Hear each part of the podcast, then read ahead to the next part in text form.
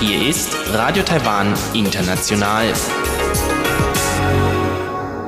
Herzlich willkommen zum halbstündigen deutschsprachigen Programm von Radio Taiwan International an diesem Sonntag, den 31. Mai. Am Mikrofon begrüßt Sie Karina Rother und Folgendes haben wir heute für Sie im Programm. Zuerst hören Sie das Schatzkästchen mit Elon Huang und der stellt heute ein weiteres chinesisches Sprichwort vor und zwar ist das Zhuge Liang Jan Ma Su. Auf Deutsch heißt das Zhuge Liang richtet Ma Su hin und die Redewendung besagt so viel wie man muss für höhere Ziele manchmal auch einem nahestehende Personen opfern. Was die historische Geschichte hinter der Redewendung ist, das berichtet gleich Elon Huang und danach geht es weiter mit dem Kaleidoskop und da blicken Chiu Hui und Sebastian Hambach auf ein Jahr Ehe für alle in Taiwan zurück. Nun zuerst das Schatzkästchen.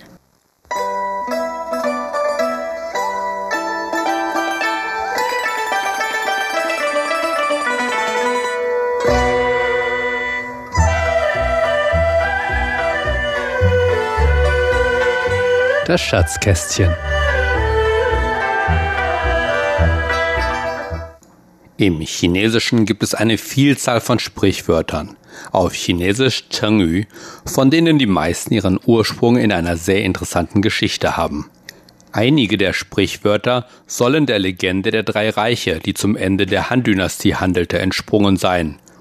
Eines davon ist das Sprichwort Zhuge Liang Zhan Ma Su, was man mit Zhuge Liang richtet Ma Su hin übersetzen kann.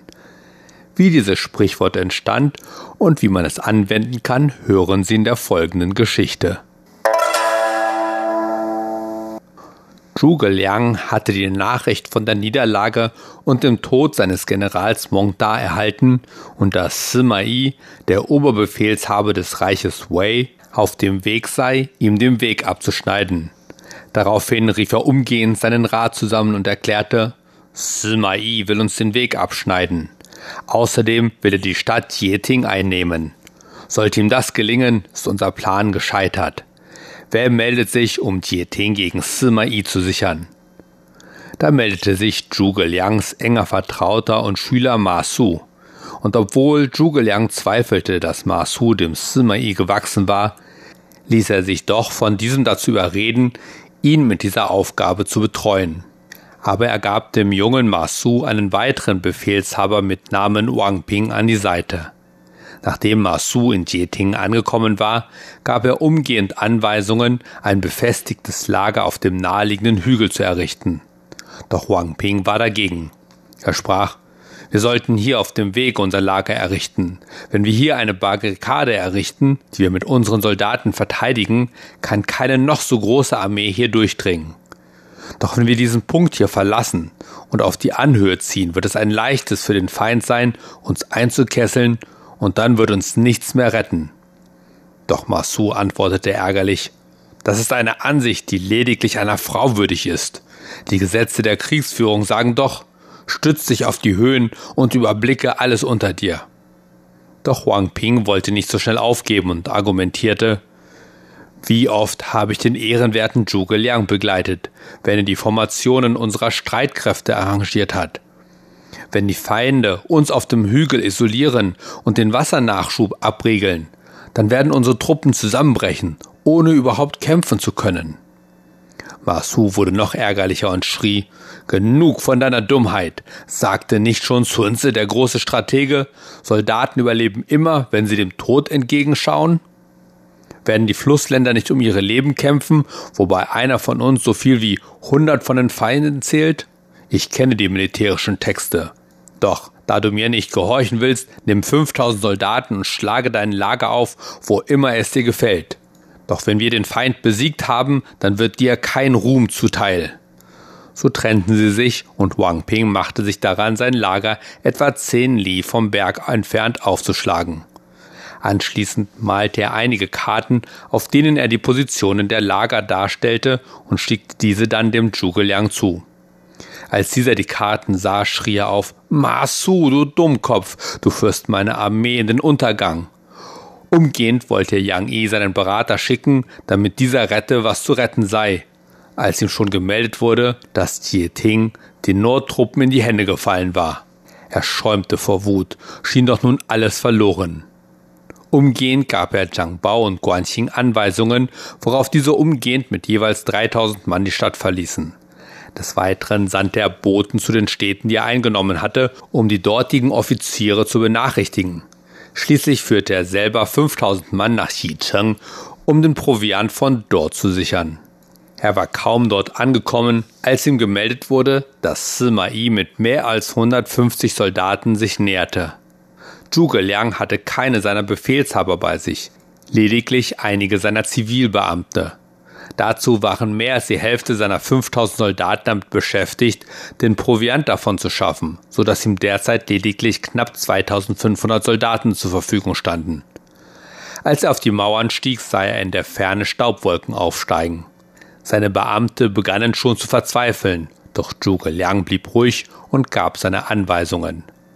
Zunächst ließ er alle Flaggen und Banner von der Mauer entfernen. Dann befahl er, dass niemand die Stadt betreten oder verlassen durfte und sich alle Bewohner in der Stadt ruhig verhalten sollten. Er ließ die vier Stadttore öffnen und hieß einige Soldaten sich als einfache Stadtbewohner verkleiden und vor den Toren die Wege fegen. Er selbst griff seine Zither, hieß zwei Knaben mit sich kommen und setzte sich dann auf die Stadtmauer. Es dauerte nicht lange und Sima erschien mit seinen Truppen vor den Mauern der Stadt und er fand eine Stadt vor, deren Tore weit geöffnet waren, die leer aussah, bis auf einige Männer, die vor den Toren die Straßen fegten und auf deren Mauern Zhuge Liang saß, seine Zither spielte und Räucherstäbchen abbrannte, während einer der Knaben ihm mit einem mächtigen Fächer Luft zufächelte.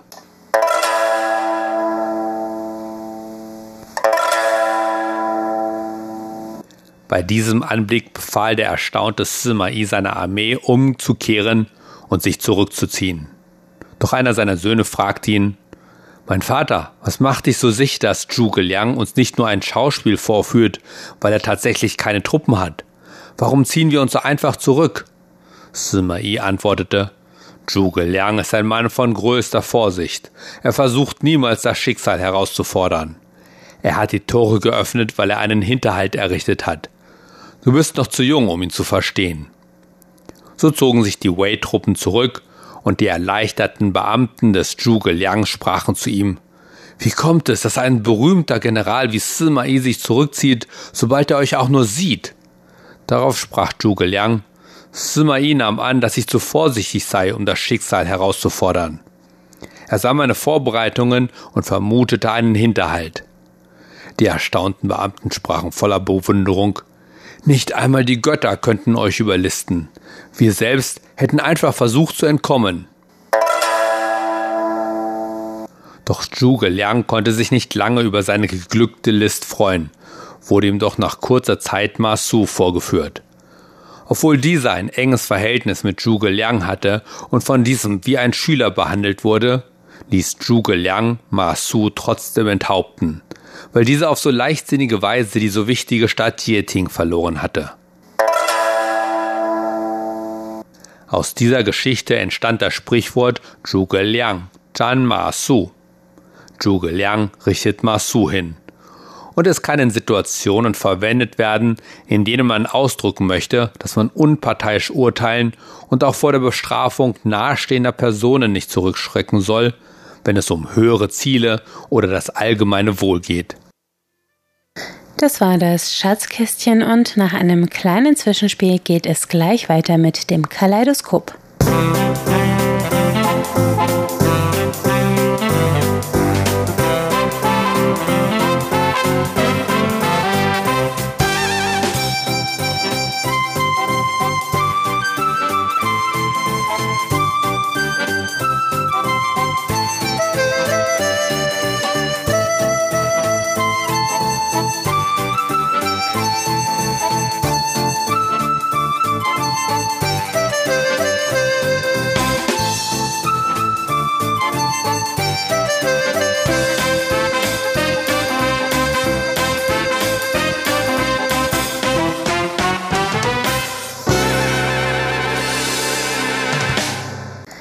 Folgt das Kaleidoskop mit Chobi Hui und Sebastian Hambach und heute geht es um das Thema Ein Jahr Ehe für alle in Taiwan, denn im Mai 2019 wurde in Taiwan das Gesetz verabschiedet, nach dem homosexuelle Paare heiraten können.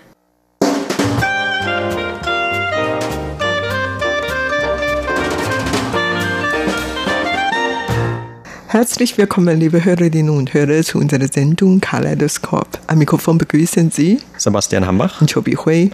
Vor kurzem hat man hier in Taiwan das einjährige Jubiläum für die Legalisierung der sogenannten Ehe für alle begangen, denn am 24. Mai 2019, da wurde gesetzlich verankert, dass in Taiwan auch zwei Männer oder zwei Frauen miteinander heiraten können und das wurde natürlich auch international sehr viel beachtet und ist auch für die Schwulen- und Lesbenbewegung hier in Taiwan natürlich ein sehr großer Durchbruch gewesen, dass man endlich sich dieses Recht erkämpft hatte, denn es gab auch sehr viele Jahre lang noch Diskussionen darüber und es gab natürlich auch Widerstand hier in Taiwan, auch noch bis zuletzt, auch noch in dem vergangenen Jahr oder in dem Jahr davor, als noch ein Referendum auch zu einer Frage stattgefunden hat, die auch diese Frage der Ehe für alle betrifft. Auf jeden Fall hat man sich natürlich dann von Seiten der Aktivisten sehr darüber gefreut, dass das seit letztem Jahr möglich ist und jetzt, wie gesagt, hat man schon seit einem Jahr diese Möglichkeit in Taiwan.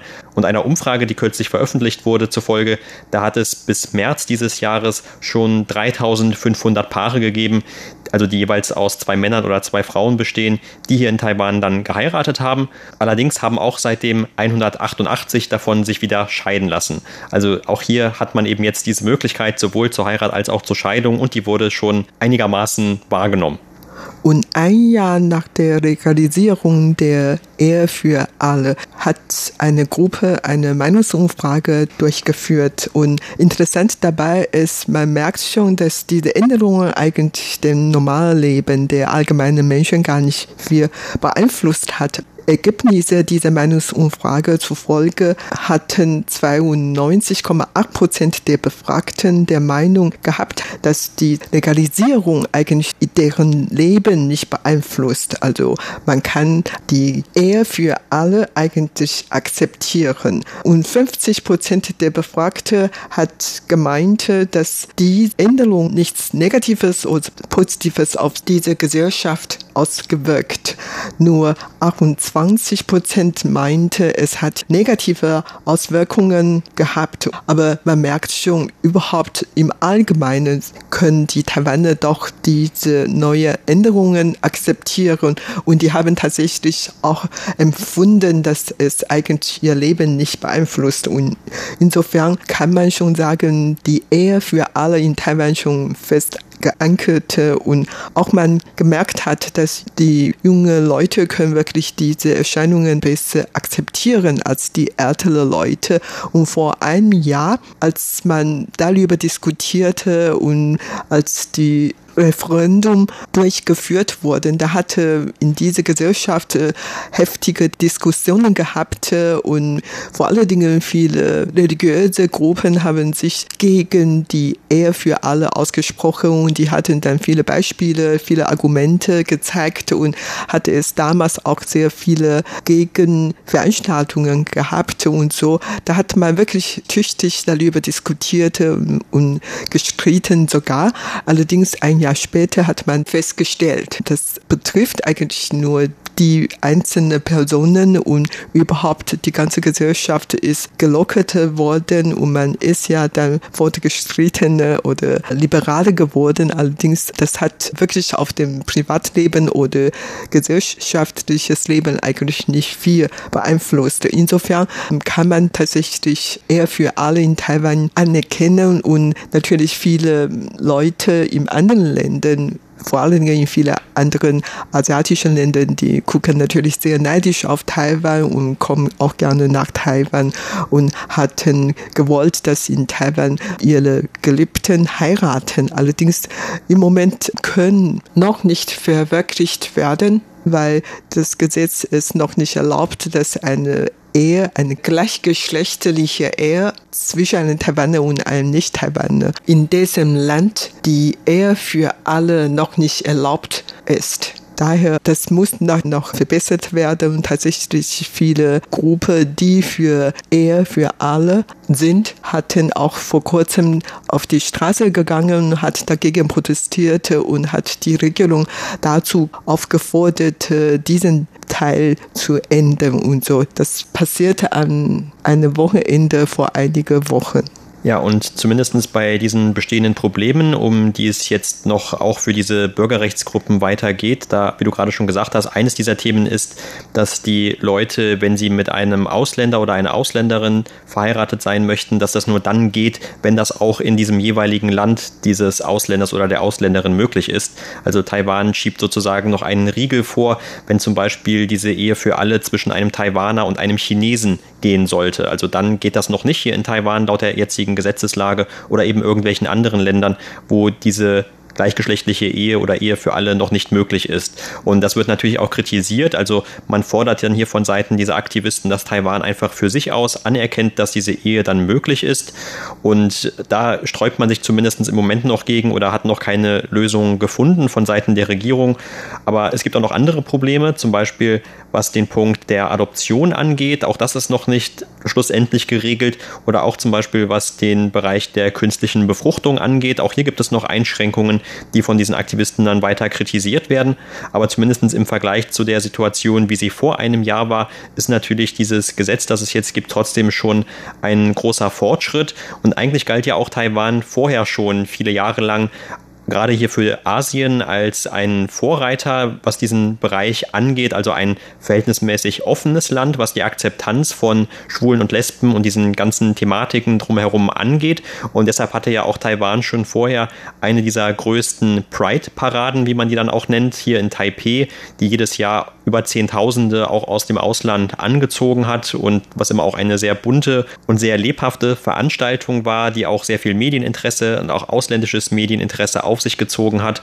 Und lange Zeit sah das eigentlich auch so aus, als würde dann das nur eine Frage der Zeit sein, dass es hier in Taiwan diese Ehe für alle gibt und dass es ja dann noch ein Referendum gab zu einer Frage, die damit zu tun hat und dass dann bei diesem Referendum eher dagegen sich entschieden wurde, damals von einer Mehrheit. Das hat ja auch viele Leute hier schockiert und hat man gemerkt, dass Taiwan vielleicht doch nicht immer ganz so offen ist, wie man das gemeinhin angenommen hatte oder wie man vielleicht vorher auch gehofft hatte. Allerdings ging es bei dem Referendum auch nicht wirklich um die Frage, ob diese Bünde zwischen Homosexuellen generell ermöglicht werden sollen, sondern es ging eher genauer um die Frage, ob man das dann auch als Ehe bezeichnen soll. Und dagegen hatten sich damals dann eine Mehrheit ausgesprochen, denn da hatten dann vor allem zum Beispiel religiöse Gruppierungen argumentiert, dass eben zum Beispiel in der Bibel stünde, die Ehe sollte nur zwischen einem Mann und einer Frau möglich sein oder ähnliche Begründungen wurden angeführt. Tatsächlich haben dann eben eine Mehrheit für dieses Referendum abgestimmt und das war dann damals natürlich auch so interpretiert worden, dass das dann gegen diese Ehe für alle gerichtet gewesen sei. Aber die Regierung hat ja damals auch einen ziemlichen Spagat zu absolvieren, denn vor 2019, also zwei Jahre vorher, da hatte ja das Verfassungsgericht schon entschieden, dass die bisherige Gesetzeslage, die bis dato gültig war, so nicht stehen bleiben konnte, dass die eben gegen die Verfassung gewesen sei und vor allem gegen diesen Gleichheitsgrundsatz innerhalb der Verfassung. Und das heißt, dass man musste also auch von Seiten der Regierung innerhalb von einer Zweijahresfrist dann den homosexuellen Paaren zum Beispiel ermöglichen, dass die heiraten dürfen. Und da war dann die Regierung wiederum eine Zeit lang sehr träge, also hat eigentlich da bis zur letzten Minute gewartet, um einen entsprechenden Gesetzesvorschlag zu verabschieden. Und das fiel dann letzten Endes zusammen mit diesen Referenten, die Ende 2018 zu dieser Lokalwahl durchgeführt wurden. Deshalb also recht alles in kurzer Abfolge aufeinander und auch diese sehr widersprüchlichen Signale, die es dann letzten Endes aus Taiwan gegeben hat, dass also einerseits diese Homo-Ehe oder Ehe für alle gesetzlich möglich werden sollte, aber es dann auch von Seiten mancher Bereiche der Gesellschaft diesen Widerstand gab und man dann also hier eine Zwischenlösung finden musste.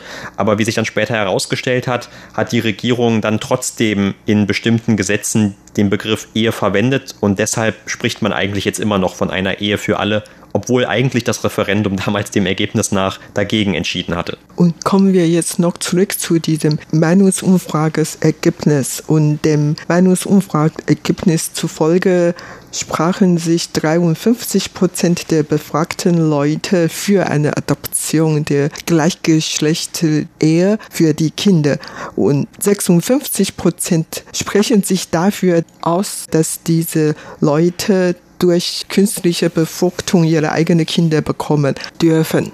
Aber es gibt natürlich auch viele Leute, die dagegen sind. Aber das müsste eigentlich die Regierung dafür einsetzen.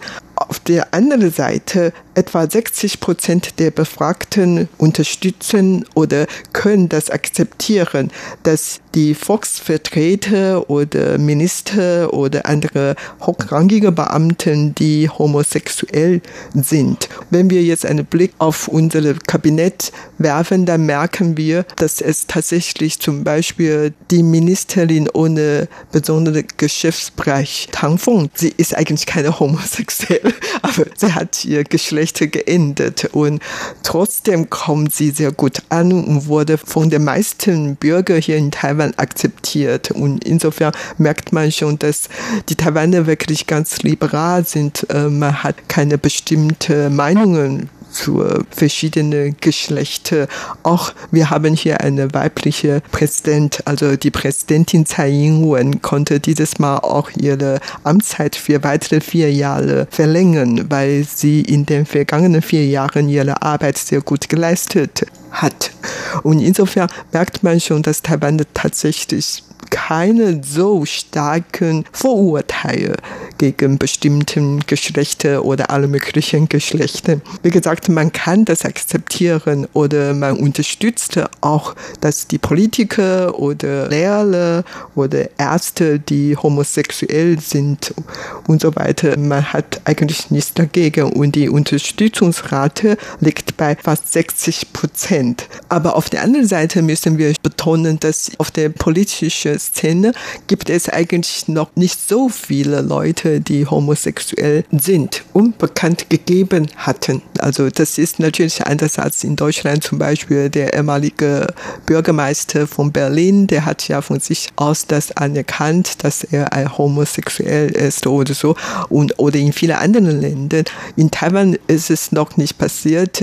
Es gibt einige Stadtparlamentsabgeordneten, die bekannt als äh, homosexuell sind, aber ist eigentlich auch nicht wirklich so viel. Und in den Schulen, ähm, wo meistens immer sehr konservativ sind, hört man eigentlich auch nicht sehr viel solche Fehler. Allerdings, man merkt schon, dass die Taiwaner im Allgemeinen, man kann wirklich sowas akzeptieren. Und daher bei der Umfrage meinten die meisten Leute, dass die Homosexuelle den heiraten dürfen und sogar eigene Kinder bekommen könnten. Ja, und es wird natürlich auch noch weiterhin kritisiert an dieser Ehe für alle, zumindest aus der Sicht von Aktivisten, dass diese Ehe ja nicht nach dem normalen Zivilgesetz hier in Taiwan vonstatten gehen kann. Das heißt also, was man damals ja nicht erreicht hatte, das war, dass dieses Gesetz, wo jetzt auch noch drin steht, Mann und Frau, dass das also geändert werden konnte und dass dann also alle Paare sozusagen von dem gleichen Gesetz betroffen sind. Und stattdessen hatte man ja damals von Regierung, um eben diesen,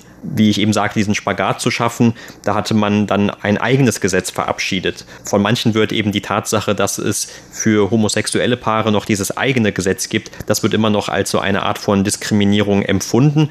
Allerdings muss man auch sagen, dass der Widerstand dagegen jetzt nicht mehr so groß ist wie vielleicht noch vor der Verabschiedung dieses Gesetzes. Also zumindest hat man nicht mehr so viele Diskussionen zu dieser Frage gehört und anscheinend sind die meisten dann doch eher glücklich, dass man überhaupt diese Möglichkeit hat zu heiraten.